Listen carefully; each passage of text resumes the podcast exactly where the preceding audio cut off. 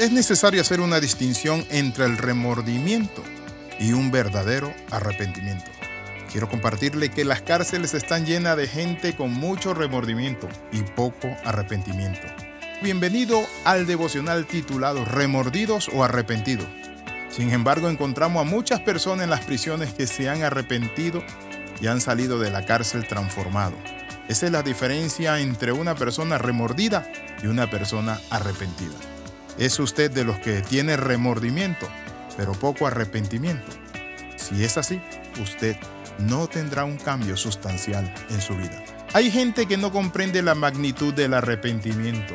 Mire lo que dice la Sagrada Escritura en Éxodo capítulo 9 versículo del 27 en adelante. Noten lo que dice la Sagrada Escritura cuando le vino los juicios a Faraón. Entonces Faraón envió a llamar a Moisés y a Aarón y les dijo, he pecado esta vez, Jehová es justo y yo y mi pueblo impío. Y el corazón de Faraón luego dice la palabra en el verso 35 y el corazón de Faraón se endureció y no dejó ir a los hijos de Israel. ¿Cuánta gente está como Faraón? Diciéndole a Moisés y a Aarón, a Dios y a todos, he aquí he pecado esta vez, Jehová es justo, y yo y mi pueblo somos impíos, pero no cambió. Cuando nosotros no cambiamos, simplemente despreciamos el banquete de la salvación.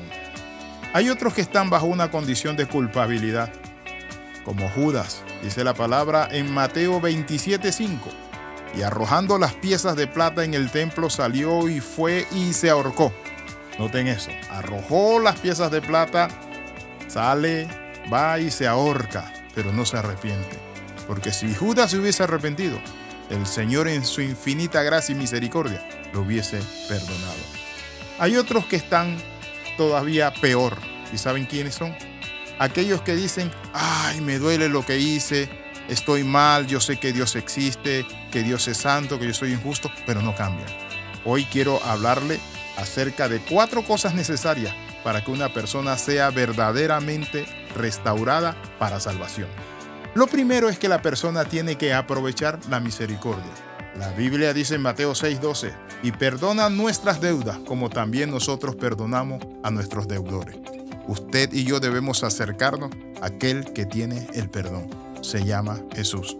No Buda, no Confucio, no Prabhupada, no Dalai Lama, sino Jesús de Nazaret, porque Él es el camino, la verdad y la vida.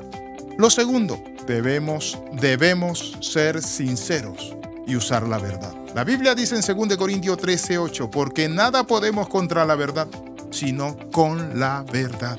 Si usted viene con la verdad, Dios le cambia, le transforma. Es usted adicto. Uno de los, ¿sabe? Principios que enseñamos en las comunidades terapéuticas es que las personas que son adictas a alguna droga, tienen algún problema, lo primero que deben hacer, el paso número uno, es reconocer su necesidad.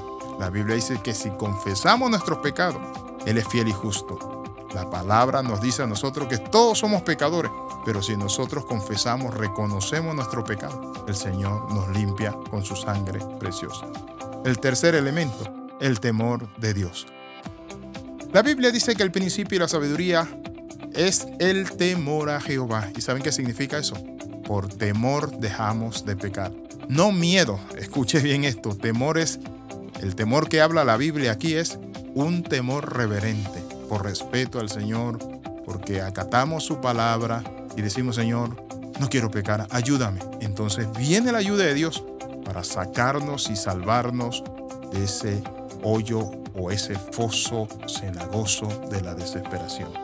Por eso en Proverbios 16:6 dice, con misericordia y verdad se corrige el pecado, y con el temor de Jehová los hombres se apartan del mal. El temor de Dios nos lleva a apartarnos del mal. Por eso hoy quiero hacerte esta invitación. Y es que le abras tu corazón a Cristo y le digas, amado Dios, entra a mi corazón. ¿Quieres hacerlo? Amado Dios, entra a mi corazón, sálvame, cámbiame. Perdóname, Señor Padre Santo. No quiero vivir con resentimiento ni remordimiento. Quiero, Padre Santo, hoy tener un verdadero arrepentimiento. Perdóname, cámbiame y transfórmame. Quiero iniciar una nueva vida no quiero ser un religioso más, quiero ser un hijo tuyo que anda en novedad de vida. Amén y amén. Bendiciones lo alto, le saluda el capellán internacional, Pastor Alexis Ramos. Bendiciones, nos vemos en la próxima. Recuerde las 13, comenta, comparte y crece.